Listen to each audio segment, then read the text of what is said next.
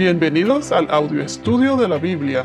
A continuación, la lectura de las Escrituras, una breve explicación y los versículos que se relacionan. Génesis, capítulo 16, versículo 13 y 14.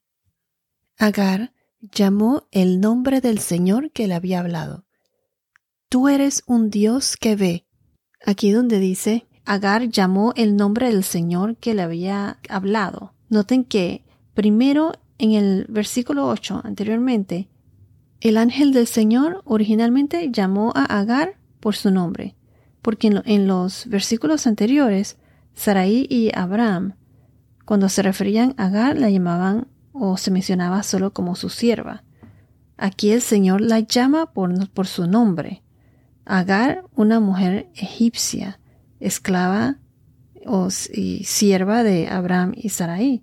Miren qué curioso que el nombre de Agar significa huir, emigrar. En inglés es eh, flight emigration. El ángel del Señor llamó a Agar por su nombre. Aquí Agar tiene una identidad y su identidad es restaurada porque Dios la vio, la llamó y bendició a su hijo. Esto cambió la vida de Agar.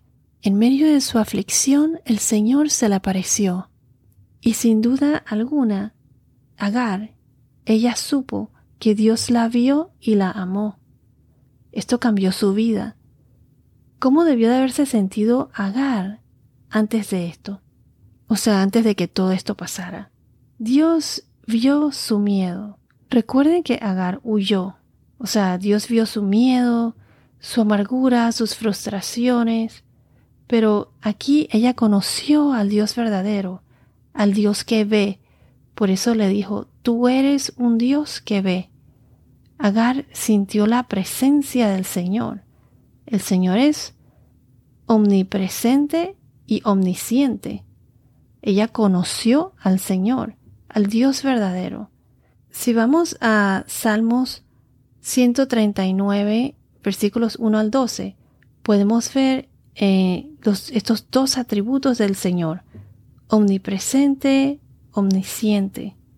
Omnipresente que está en todos los lugares y omnisciente que es estar consciente al tanto de todo lo que pasa. Tiene comprensión, conocimiento. Dios lo sabe todo. Omni significa todo. Recuerden que Dios sabe el presente, el pasado, el futuro. Y Él es el mismo y nunca cambia. ¿Y qué hizo Agar? Agar llamó el nombre del Señor que, que le había hablado. Tú eres un Dios que ve.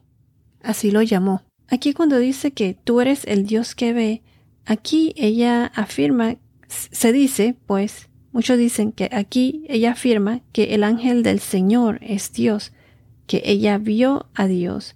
Y muchos opinan que es la, como le llamamos la cristofanía, pues que mencionamos antes, Jesús preencarnado, o sea, Jesús en forma humana, antes de que naciera oficialmente en la tierra. Recuerden que Dios es tres en uno, Padre, Hijo y Espíritu Santo, ah, que es lo que llamamos la Trinidad. El término de la Trinidad no está en la Biblia, pero el concepto sí lo está. Tres en uno. Esto lo mencioné en uno de los primeros podcasts en Génesis. Entonces, por ejemplo, Juan capítulo 8, versículo 58 eh, Jesús les dijo, se los voy a leer, en verdad les digo que antes que Abraham naciera, yo soy. Y en Juan capítulo 17 versículo 5 dice, y ahora glorifícame tú, Padre, junto a ti, con la gloria que tenía contigo antes que el mundo existiera. O sea, que Él estaba antes que el mundo existiera. Antes de la creación estaba Jesús, Padre, Hijo y Espíritu Santo. O el otro modo de verlo es que simplemente Dios tiene sus ángeles y Él manda a su mensajero, a su ángel, hablando como si fuera Él mismo. O sea, como si fuera Dios. Lo llamó el Dios que ve. Así fue como lo llamó Agar. En hebreo, eso significa el roí. Dios que me ve. Entonces ahora vamos a la segunda parte de este versículo, que dice, ¿cómo es que todavía estaba con vida después de haber visto a Dios? Otras traducciones dice así, porque dijo, ¿estoy todavía con vida después de ver a Dios? Aquí en otras versiones dice, si será que he llegado a ver aquí las espaldas de aquel que me ve.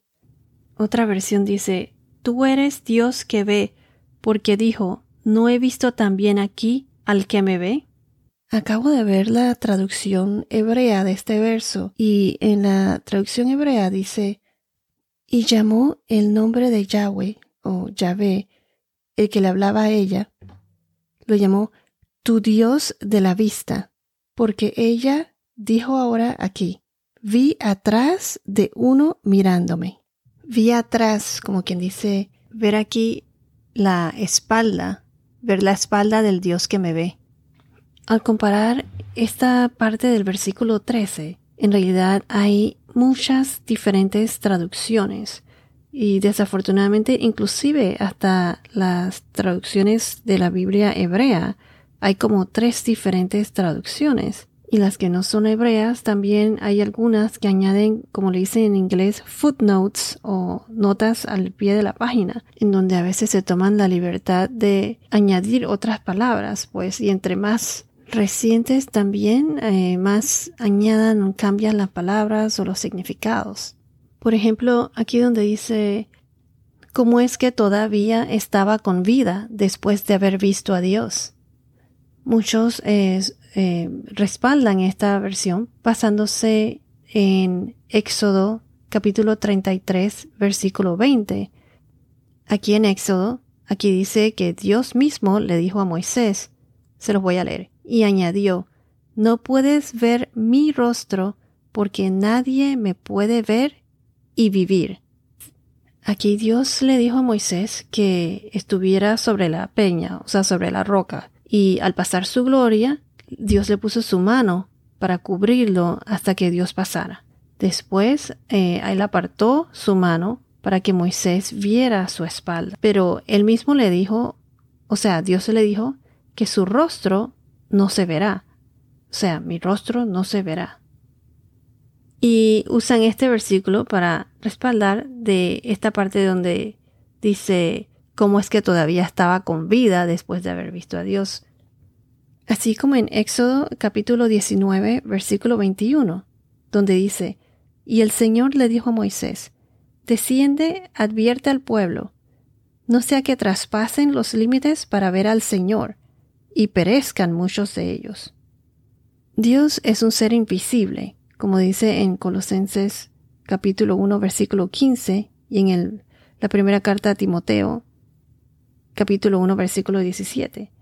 El hombre normalmente no puede verlo. Dios es invisible. Solo puede ver a Dios cuando Dios lo deja ver, como hizo con Moisés en Éxodo 33, versículo 18, eh, que Moisés le rogó que le mostrara su gloria, le rogó a Dios, te ruego que me muestres tu gloria, así dijo. Pero también dice en la Biblia que otros vieron a Dios, por ejemplo, Juan 1.18 él ve a Dios, pero por medio de una visión. Se los voy a leer. Nadie ha visto jamás a Dios. El unigénito Dios que está en el seno del Padre. Él, refiriéndose a Jesús, Él lo ha dado a conocer. El que ha estado en la presencia de Dios y que lo ha dado a conocer, ese es Jesús, su Hijo. Y acuérdense que Dios es tres en uno, Padre, Hijo y el Espíritu Santo. Entonces nadie ha visto jamás a Dios, solo el unigénito Dios, que está en el seno del Padre, refiriéndose a Jesús. Entonces se dice que unos vieron a Dios por medio de una visión. En Génesis 32, capítulo 32, versículo 30, aquí con Jacob, esta fue una, lo que se le llama teofanía y cristofanía, que apareció Jesús preencarnado, así como le apareció Agar, el ángel del Señor. Bueno, se dice que Jesús, eh, que el ángel del Señor era es, eh, Jesús preencarnado. Y mencioné en el podcast anterior las razones por las que me inclino más a decir que el ángel del Señor es Jesús preencarnado por la manera en que lo dice aquí, pero directamente no lo dice. Pero lo que sí sabemos es que el Señor tenía sus ángeles, sus mensajeros. Les voy a leer Génesis 32, versículo 30. Y Jacob le puso a aquel lugar el nombre de Peniel, porque dijo, he visto a Dios cara a cara y ha sido preservada mi vida. Aquí se dice que esto fue una cristofanía, porque se le apareció Jesús preencarnado. Entonces, por ejemplo, en la traducción esta donde dice eh, cómo es que todavía estaba con vida después de haber visto a Dios. En jueces capítulo 13 versículo 22 fue cuando el ángel del Señor se le apareció a Manoa, el padre de Sansón. ¿Se acuerdan de la historia de Sansón y Dalila? Que eso lo vamos a cubrir, más adelante. Pero dice, y Manoa dijo a su mujer, ciertamente moriremos porque hemos visto a Dios. Aquí cuando dicen que eh, si ves al Señor morirás, puede ser porque primero Dios es invisible, inmortal, es un ser diferente. Opino que nuestros ojos pues no lo podría soportar, somos limitados. Nosotros como humanos tenemos limitaciones física, moral y espiritual. Y debido a esas limitaciones, pues Dios mandó a su primogénito Jesús a este mundo y gracias a él, a Jesús, estaremos con Dios algún día. Si queremos ver a Dios, debemos ver a Jesús.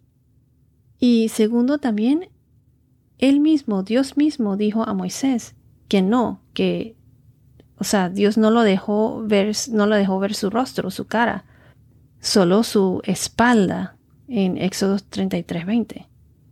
Otros lo han visto en visión, en sueños, en forma humana, como eh, por medio de Cristo preencarnado, en el Antiguo Testamento y en el Nuevo Testamento, pues a Cristo mismo. Otros han visto a Dios en otras formas donde se siente su presencia, a lo que le llamamos la teofanía, por ejemplo la llama de fuego, que ya cubrimos antes. En Ezequiel capítulo 3, 23, él vio la gloria de Dios, pero no la cara de Dios. Y como mencionamos en Juan capítulo 1, versículo 18, nadie ha visto a Dios. Su Hijo Jesús, Él es el que lo ha dado a conocer. En la primera carta de Juan capítulo 4, versículo 12, dice, A Dios nunca lo ha visto nadie. Si nos amamos unos a otros, Dios permanece en nosotros y su amor se perfecciona en nosotros. Entonces, en estas diferentes traducciones, aquí he visto al Dios que me ve, o estoy todavía con vida después de haber visto a Dios, o donde dice la versión que dice, o si será que he llegado a ver aquí las espaldas de aquel que me ve. Cuando aparecen diferentes traducciones así, lo que tenemos que ver es tomar en cuenta el contexto entero del capítulo, eh, como siempre se debe hacer. Y la cosa aquí es que Agar supo que ese era el Dios verdadero, el Dios que la había visto, que había visto su angustia y que escuchó su llanto, el Dios que la consoló, que puso sus pies en el camino del deber, diciéndole que regresara a su, eh, a su ama, pues. Y el Dios que le dio las eh, profecías, que le dijo las profecías, pues del hijo que sería nacido de ella.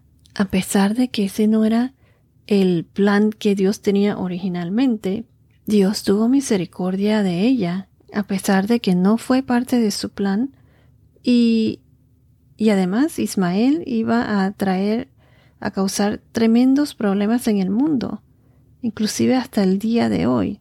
Todo se originó de ahí, pero Dios la vio y asimismo Dios nos quiere y Él se, Él nos ama, nos ama con todas nuestras imperfecciones. Y así como dice en Romanos 5, 8, capítulo 5, versículo 8. Pero Dios demuestra su amor para con nosotros, en que siendo aún pecadores, Cristo murió por nosotros. Entonces, mucho más, habiendo sido ahora justificados por su sangre, seremos salvos de la ira de Dios por medio de Él. Porque si cuando éramos enemigos fuimos reconciliados con Dios por la muerte de su Hijo, mucho más, habiendo sido reconciliados, seremos salvos por su vida.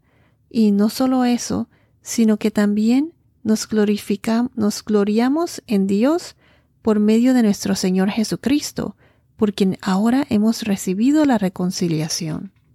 Entonces, ¿qué nos llevamos aquí de todo esto? Que Dios nos ve y siempre está con nosotros. Él es omnipotente, omnipresente, omnisciente. Él es omni, todo. Si vamos a Mateo capítulo 5 versículo 8, nos dice, Mateo 5, 8, Bienaventurados los de limpio corazón, pues ellos verán a Dios. La única forma de que alguien puede realmente ver a Dios es siendo puro de corazón. El que es puro de corazón se arrepentirá de sus pecados y querrá vivir una vida santa. Tal persona querrá estar espiritualmente bien con Dios y creerá en Jesucristo y le dará su vida, se entregará completamente al Señor. También querrá seguir sus enseñanzas, caminar en Cristo. Entonces, ¿eres tú esa persona? Y si es así, algún día podrás ver a Dios en el cielo, en su reino, cara a cara. El versículo 14 nos dice, por eso se le, se le llamó al pozo, pozo de Beer Lahai Roy, o sea, el pozo del viviente viéndome, o que está viéndome, que está entre Caret y Beret, o sea, un pozo al oeste de Kadesh, al sur de Israel. Bueno, esto es todo por ahora. Que tengas un día muy bendecido y hasta la próxima.